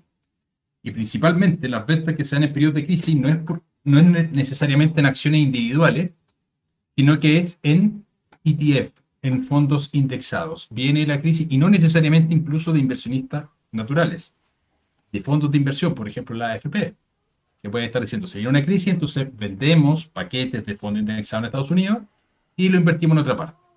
Cuando hay una presión vendedora de activos, naturalmente, si aumenta la oferta de instrumentos financieros que se están vendiendo, bajan los precios. Y es donde se generan las, las crisis vendedoras. Y ese es uno de los problemas que genera la inversión indexada. Es que la persona que está invirtiendo en fondos indexados va a ver bajar el precio de sus activos en general cuando toda la... Y no solamente en fondos indexados, de acciones individuales también. Empresas que no tienen nada que ver con la crisis que se está gestionando, que incluso pueden mejorar su modelo de negocio, por esa crisis se pueden incluso ver perjudicadas si es que son los fondos de inversión quienes están vendiendo. A ver, por ejemplo, ¿qué, empresas creen, creen que se vieron más beneficiadas con el tema de la crisis de la, de la pandemia? Todas las empresas que sean de, de delivery lejos. El retail, el, no el retail propiamente tal. Por ejemplo, Amazon, yo estoy seguro que se vio súper beneficiado. Amazon creció mucho. Amazon creció ya, Vamos, voy a revisar cómo, Microsoft creció mucho. Cómo estuvo en marzo del 2020. Marzo del 2020. La acción de Amazon. Enero, marzo. No, no, lo puedo ver bien acá. A ver, vamos a tratar de cacharlo. Ah, yo lo voy, a, lo voy a mirar. Busquen los demás si es que pueden en su casa donde estén el gráfico del precio de la acción de Amazon en marzo del 2020, el comportamiento que tuvo. Porque no, tiene ni un... O sea, ahora lo sabemos, porque lógicamente ya tenemos la bolita cristal, pero... Pero, pero mira, yo te lo pregunto, si tú hubieses conocido bien el modelo de negocio de Amazon, si comprendieras completamente cómo le afectaría una pandemia, o sea, Amazon era un negocio online, donde tú compras todo online. La gente se cerró sus casas y empezó a comprar de forma online. ¿Cómo le afecta una pandemia a Amazon? Tú te, preguntas. Ya voy a meterme en View para. Porque la. Esta, ¿Cómo se llama esta plataforma? El Yahoo es malito. Una bajada de, una bajada de 6%. y después tuvo un incremento en marzo, después de la recuperación, tremendo. Ya. A 570 llegó. Ahí está. ahí. 70%, 70% de rentabilidad por año. El otro también. Por ejemplo, Facebook. Facebook ya uno podría pensar de que ya te podría afectar un poco. Pero Facebook bajó de 220 a 140. O sea, como 80 pesos. O sea, 30 dólares. 80 dólares. Eh, 30 dólares. como la tercera, más de la tercera parte. O sea, te bajó casi un 35%, 35-40%. B- Bestial. ¿Y, y qué sentido tenía si la empresa no, no, no iba por ahí? No iba por ahí. Y resulta que eh, después llegó... a- bueno, ahora estaba cotizando el mismo valor, casi el mismo valor que previo a, a pandemia. Pero llegó a estar casi a 400 dólares. Fue, fue mucho lo que creció. Pero claro, después el mercado comprendió, oye, parece que Facebook no, no le duele esta cuestión. Parece que le, le- le benefició, al contrario. Pero al principio era pánico, pánico total. Pero justamente los que hubiesen comprado ahí a 140 se vieron beneficiados. Por eso el- a veces este tipo de, de problemas o este tipo de crisis son una, verdad, una verdadera oportunidad para todos los que están los que ya tienen el conocimiento de inversión, de cómo invertir. Y los que tienen liquidez, lógicamente. Si tienes liquidez, lógicamente te puede, se te puede multiplicar mucho la plata. Emil dice, yo creo que, La, el, la liquidez es buenísima. eh, yo creo que el salto de mejora de Mercado Libre fue cuando empezaron a, a alejarse del trueque tipo Yapo y la venta directa con garantías tipo Amazon. Claro, ocurre una cosa que, que pasa con Mercado Libre, que Mercado Libre tenía que ir a la par con la cultura. O sea, si tú, por, por ejemplo, impusieras culturalmente, no, es que yo te hago el cobro y yo te pago después, y yo creo que no lo iría, por ejemplo, al, al año 2005, implementando lo mismo que está ahora, no lo hubiese ido bien. No lo ido bien. Pero si lo hizo así como tipo trueque, como que ya, arréglense ustedes, después vemos, fue por una razón, porque la cultura no estaba preparada para hacer una cosa así. Para implementar el tema de los sistemas de pago. Yo creo que lo hizo súper bien. Mercado Libre es, es un ejemplo, un tremendo ejemplo. Porque no es lo mismo lo que está pasando en Estados Unidos con la cultura, la cultura la- latinoamericana, en este tipo de cosas. Yo no sé si se han dado cuenta, pero cuando entregan los paquetes de las ventas, o sea, de las compras, a los clientes, se los dejan en la puerta de la casa en Estados Unidos. Aquí no se hace eso. Entonces, ¿cómo impactó el tema del delivery culturalmente? De que cuando nosotros hacemos una compra online, tenemos que prácticamente, los que, los que vienen en casa, tienen que esperar en la casa para que les llegue el paquete ese mismo día que te están anunciando. O los que, los que vienen en edificio, tienen, lo que, pues lo- tienen la fortuna de que les puede recibir el conserje ese paquete. Pero en Estados Unidos no, en Estados Unidos van y lo, lo dejan a, la puerta de la casa y se van. Ni siquiera tocan la puerta. A ese nivel. Entonces, lógicamente, la cultura impacta, impacta en este modelo de negocio. Impacta considerablemente. Ignacio nos pregunta, ¿cuán- ¿cómo puedo saber eh, cuántas acciones hay en circulación de la empresa? Mira, todo eso se puede visualizar en el Annual Report, en la memoria anual. Incluso si se meten, por ejemplo, en la página, están buscando acciones chilenas, En la Bolsa de en la Santiago. misma página de la bolsa, En la Bolsa de Santiago se puede ver. Pero, por ejemplo, si estáis buscando una empresa que, que no sea la Bolsa de Santiago, que es un poco más, más complicado, lo puedes ver en el Annual Report. o si hay una parte, todas las empresas, por ejemplo, yo el buscador que uso se llama Investing, investing.com. Investing.com. que cuando buscan, cuando busca una empresa, cualquiera, eh, si, si buscan esa empresa y bajan un poquito con el mouse, van a ver el gráfico de la acción y justo debajo del gráfico de la acción hay un montón de indicadores. Hay un indicador que dice precio de cierre previo, el precio de apertura, el volumen, el volumen promedio, el cambio que ha tenido la empresa en acción un año, el rango de precio que ha tenido en los últimos 12 meses, el rango de precio del día, la capitalización de mercado, el índice precio-utilidad, te lo estoy diciendo porque lo estoy leyendo ahora, mirando en la página Investing, con los datos de Microsoft, y después aparece el valor de acciones en circulación, ya las acciones totales que está dividida la empresa. los ingresos de la empresa, el IPS, la rentabilidad por dividendo, el beta, que es el indicador de volatilidad que tiene la acción respecto a un índice, y la fecha próxima de reparto de utilidades. Todo eso se puede ver desde la página investing.com. Cuando entren ahí, en la parte de arriba de la página va a aparecer el buscador de la acción, buscan la acción que quieran.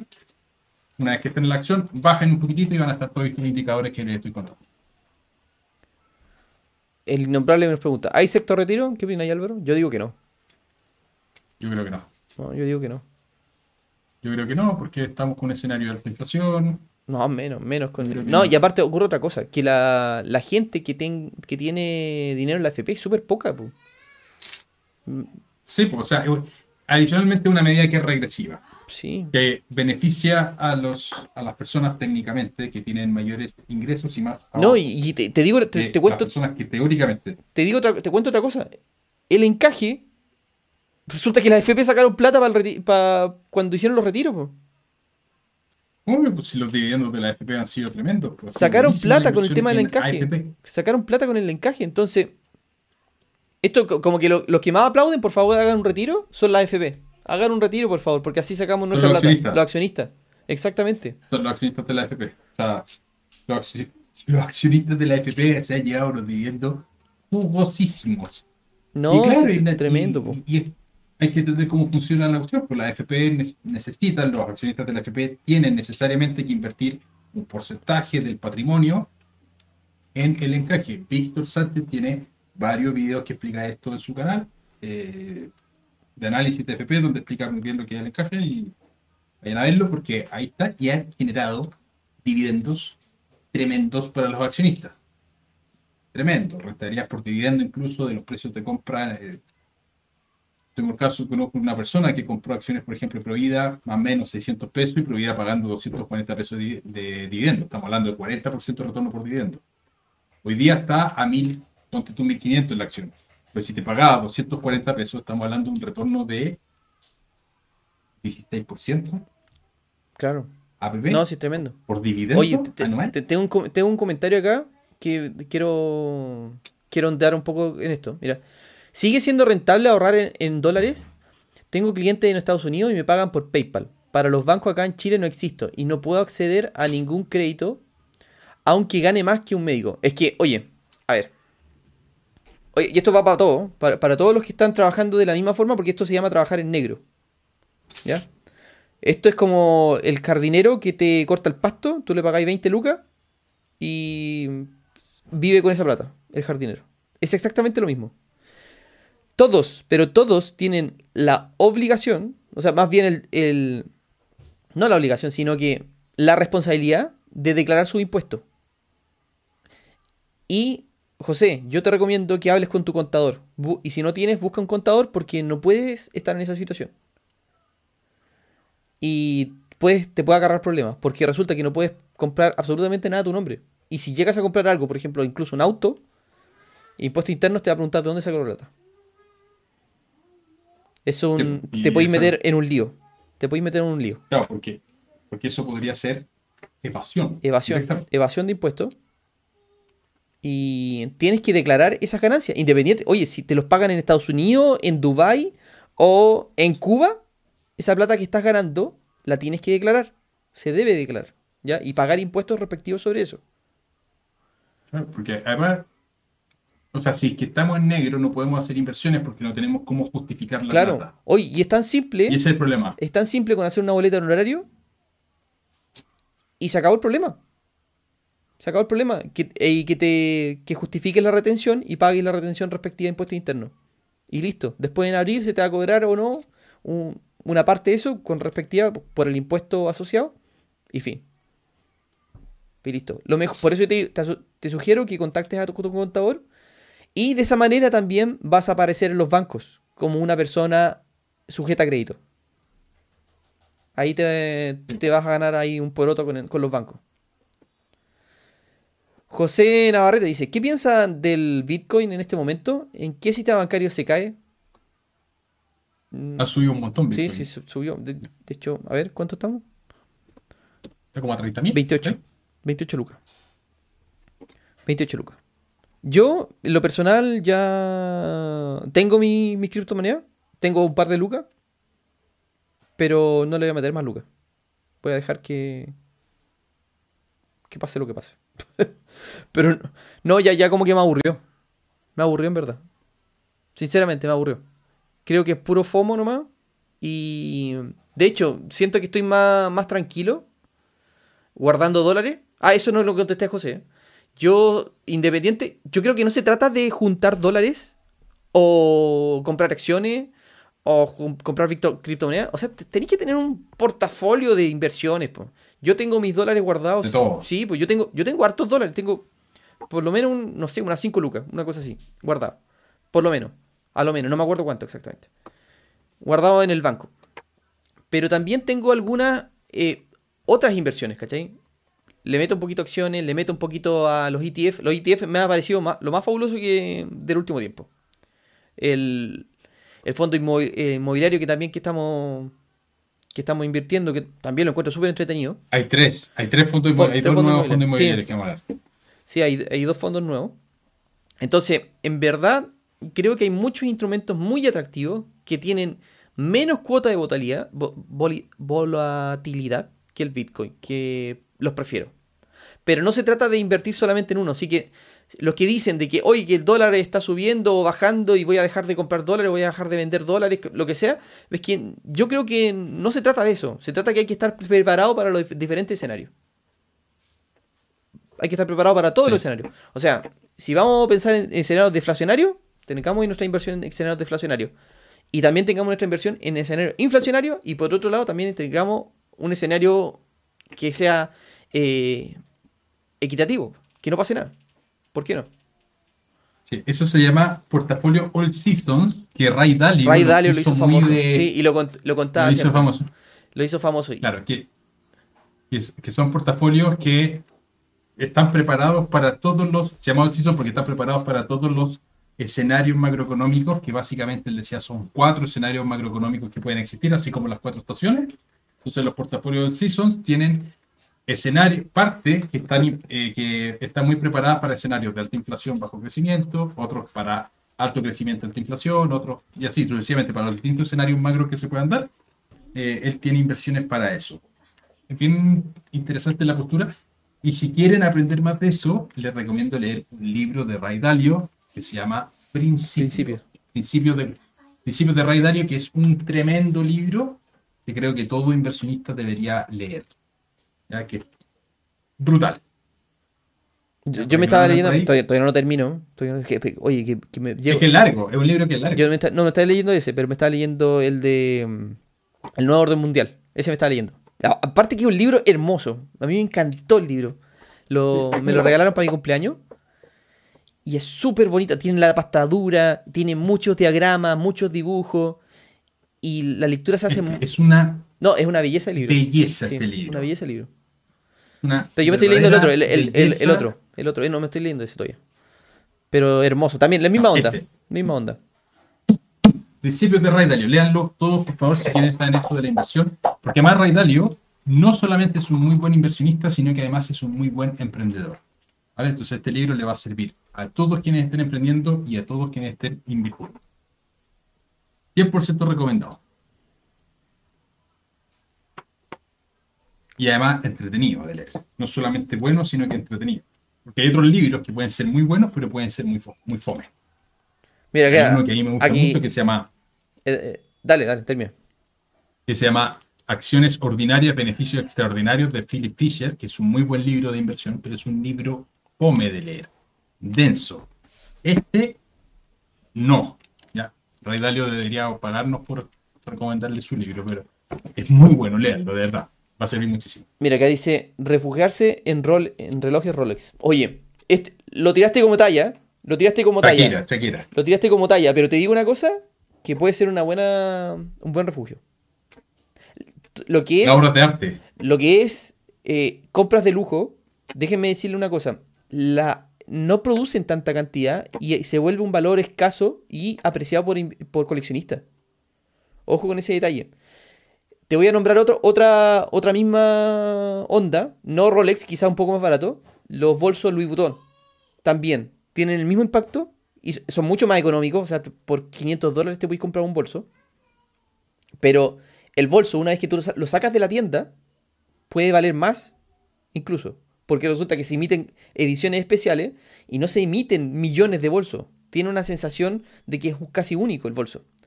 Otro artículo, un Lamborghini o un Ferrari. También tienen la misma, el mismo impacto. Entonces, no lo veas así como. No lo tires como talla. Porque en verdad puede que sea. Eh, en algunos casos, yo he conocido gente que lo ve como un activo de refugio. Así que está interesante. La peor señal es leer a Marcel explicando por qué hay que estar tranquilos y a la semana siguiente diciendo que cualquier cosa podría pasar. No, no, no lo sé, no, no, me quiero meter en política, no tengo idea, no, no pesco. ¿Cómo los, los, bancos chilenos cotizan en bolsa? Eh, a través de los bancos. Tú puedes comprar a través de los bancos y los corredores de bolsa. No, pero no, todos los bancos cotizan en bolsa, ojo. Solamente los públicos. Pero los más grandes sí. Sí, los más, los más grandes sí. O sea, los, los privados. A ver, ¿cuáles son los que están en bolsa? Está Banco Chile, Banco Santander, BCI, Itaú, el Scotiabank, eh, el Banco Vice. Después cuando se compran acciones de Falabella, se parte se está comprando banco también, pero no, no, no, compren, no miren Falabella por el banco. Pero los más grandes que les acabo de contar, están, todos esos están en bolsa. El Banco Estado claramente no está en bolsa. Pero esos que son los más grandes están todos en bolsa. Felipe está preguntando, ¿qué acción compraste, Álvaro? Banco Chile. Banco Chile. Sí, pues ese es tu banco. Siempre comenté lo mismo. Oye, los, mensajes que no estoy respondiendo, por favor, no los respondo porque mm, lo respondí en otro mensaje. Y asumo que quedaron, que quedaron respondidos. Así que, para que no se, no se me enojen.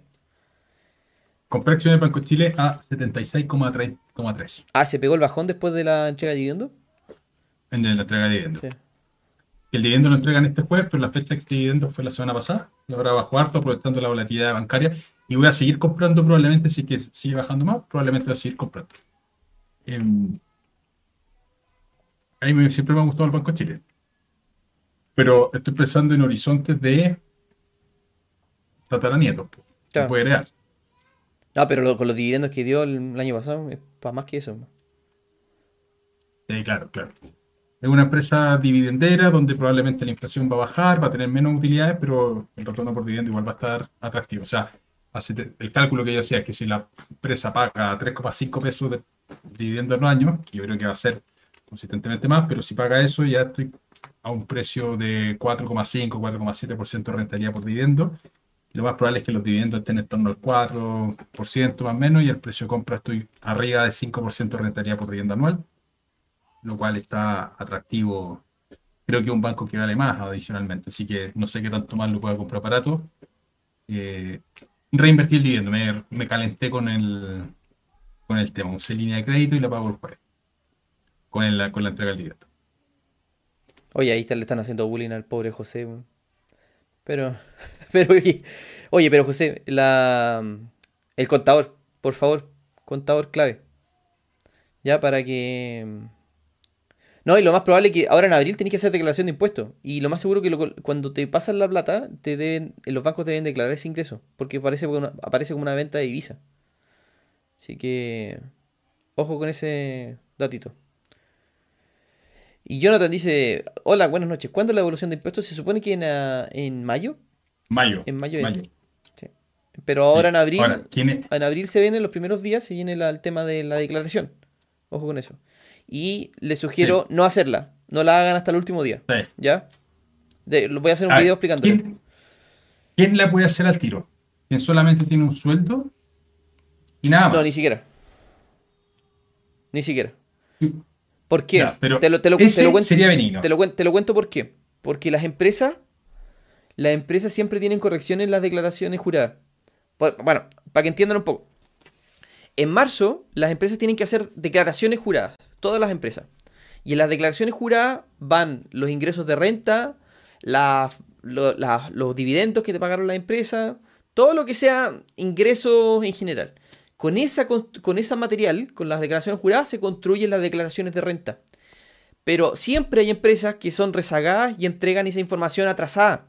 o de, entregan la declaración jurada mal, se la rechazan, no pagan multa cuando se la rechazan, porque si no la haces te, cobran multa, pero se la rechazan por... por eh, incluso algunos yo creo que las mandan a de mala para, para tener más tiempo, las corrigen y una vez que las corrigen, van y hacen la declaración, eh, se, eh, se, presenta la declaración. Pero en ese lapso ocurren un par de semanas. Mm. Y por eso es siempre recomendado hacerla a finales del periodo. Yo creo que es mucho más sano que no que la declaración de no sea en abril o, que las declaraciones juradas sean en febrero. Pero claro, la hacen en marzo pensando que toda la gente no está, no está presente, están de vacaciones. Por eso la hacen así. Y bueno, entonces hay que hacer la, última semana de abril. La última semana de abril, justamente. Claro, pero la gente retenedor puede, puede equivocarse. Ya, Innombrable dice que tiró de, dos, de las dos formas el, el tema del Rolex. Tiró como, como refugio y como talla. pero, pero bueno, es, bueno el argumento que estáis dando, porque me encantaría tener plata para hacer eso. Así como que ya no sé dónde invertir y empiezo a buscar obras de arte, eh, artículos de lujo que, que, se aprecien en el tiempo. Me encantaría hacer una cosa así. Pero cuando tenga más plata, pasará. ¿Qué tal Drone Pro? Llegué tarde. ¿Sacar el dinero del banco y comprar oro? No, pues, no, no, no. Hay que ser equilibrado. Nuevamente, el equilibrio, ante todo. ¿Ya? O sea, tenemos que tener liquidez, tenemos que tener una estrategia de inversión inflacionaria y una estrategia de inversión deflacionaria. Así que no se queden solamente con que vamos all al Bitcoin, ¿ya? ¿Cómo va el banco de SI? ¿Es bueno a futuro mantener el dinero ahí? ¿Pensando en acciones o pensando en, la cuenta corriente? Yo me imagino que pregunta como, como, acción. Yo no he revisado el banco de SI. No, no, no lo cacho. Y aparte, ni siquiera se va a revisar. Es uno de los bancos que creció mucho durante mucho tiempo, que tiene dividendos relativamente crecientes, salvo el año del COVID. Em, Hoy día se ve un tremendo salto. me gusta más el banco. Se ve un buen salto. me gusta más el banco. El Banco de Chile en general siempre me ha gustado más, pero. Pero un banco caro el Banco de Chile, ¿eh? Como acciones, la, es una de las más caras en términos relativos bancarios. Pero, pero lo que me gusta del Banco de Chile es que defienden mucho al accionista. Porque no, no pasa así, por ejemplo, como con Ripley, por ejemplo. Que ahí la sensación que yo tengo con Ripley, que es una empresa familiar, que salió a bolsa para buscar financiamiento más barato, pero mm, como es una empresa muy familiar, yo me imagino que los gerentes deben ser todos los primos, los sobrinos y toda la gente que está metido. Y, y deben pagar unos sueldazos a los gerentes. Eso me estoy imaginando. Por los estados financieros que tiene. Pero el Banco Chile no, no lo veo así. Veo que vela por los accionistas. Esa es la sensación. Tiene una política. Esa es la sensación que tengo. Y, el, y el replay no, no lo veo en esa vara. Yo creo que está velando más por los por sus ejecutivos que por ellos, por los accionistas. ser. Es una percepción. Una percepción. Lamenta es una percepción negativa, lamentablemente. Eh, pero es la percepción que tengo contra Ripley. No así contra otra empresa. A mí el, Chile me gusta mucho. Siempre ha sido el sector bancario el que más me ha gustado. Como es el banco que tiene el ROE más alto, el ROE es un indicador de rentabilidad, suele ser el banco más caro en términos de múltiplos. Entonces, cuando lo encontramos relativamente barato, puede ser una buena oportunidad de comprar acciones del banco. Ah, mira, por ejemplo, Hugo, Hugo está interesado, le gusta el tema. Le gusta el tema, Hugo, está haciendo hartas preguntas. Dice, ¿compraste mediante un broker o desde la aplicación de mi inversión? ¿Directamente en el banco? ¿Acciones del banco? Yo compré acciones.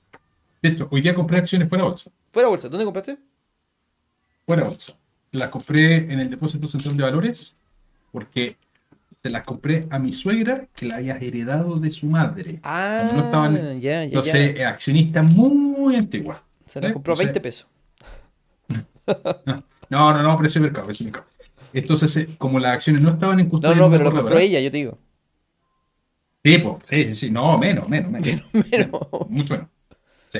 Entonces, como las acciones no estaban en custodia de una corredora, tuvimos que hacer un procedimiento que consistía en el DCB, que era el Depósito Central de Valores, nos mandaba un certificado de compra de acciones, que de hecho por ahí lo tengo ahí en la entrada de la casa, en el cual teníamos que declarar los datos de ella, mis datos, que me la aprendía a tantos precios, eso firmado ante notario, eso se tiene que ir al depósito central de valores. jodido, depósito ¿eh? central de valores ¿Quién más barato? tiene que dirigirse, ¿no? O sea, no se paga comisión al corredor. ¿no? Claro.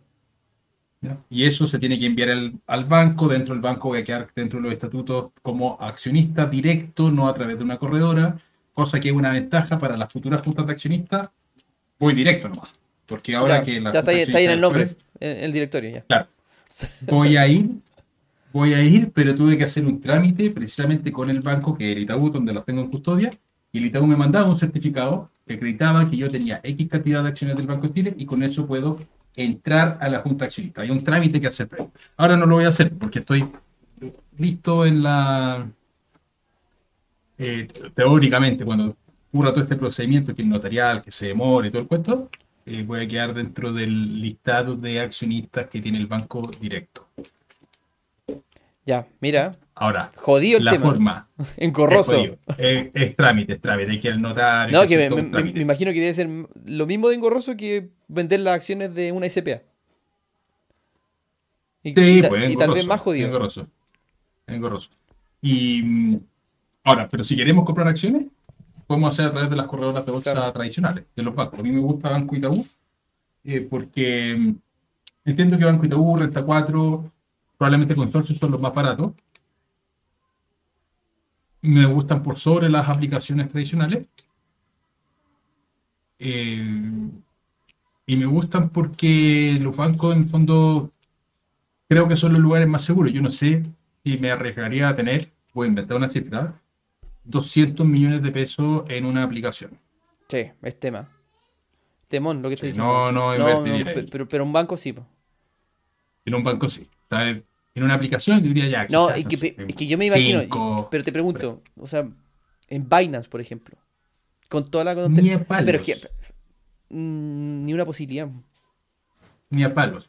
Yo no, no tendría 200 millones en virtual. Hoy día, hoy día. No tendría. En- quizás por, por- por un tema de historia. Podría tener 5, 10, pero 200 no. Claro. En mi percepción. No, por eso yo siento diversificar, incluso los, los dineros los brokers, a ese nivel. Ahí. Y, y- y de- dentro de los mismos bancos, diversificar bancos también. O sea, yo, por ejemplo, uso Banco de Chile, Banco Itaú y probablemente ahora cuenta en Renta 4. Ya. y usar esos tres bancos para estar comprando acciones, porque además ten- eh, tienes acceso a los departamentos de estudio de los tres bancos. Buenísimo. Oye, ya Oye. estamos en la hora. No, Sí, oye, voy retirarme. los voy a, les voy a pedir disculpas que no les contesté todas las preguntas, pero ¿por qué no las contesté? Porque ya las respondí en otras preguntas. Más que nada por eso. ¿Ya? Así que, bueno, los dejamos invitados a que sigan escuchándonos en Google Podcast, Apple Podcast y Spotify, desde luego. Y mm, también que nos sigan en, en YouTube, a Álvaro en su canal y a mí en mi primer container. Ahí vamos a estar esperándolos para responder sus dudas si tienen algún problemilla. Y también a quienes quieran verlo el encaje, canal de Víctor Sánchez Sí, también. que sí, lo del explico. Y caje de no la FP. si- Lo explican en un video súper bien, para que lo revisen. Porque eso, ¿sabes qué? Sí. Es clave para entender antes de eh, invertir en una AFP. Invertir en una AFP no a través de como, como inversor. De los fondos, no, sino no, que- no, como accionista de la AFP. A eso vamos. Ya chicos, Claro, claro. Para de una FP. los dejamos. Que estén súper bien. Chau, chau, chau. Cuídense, chao.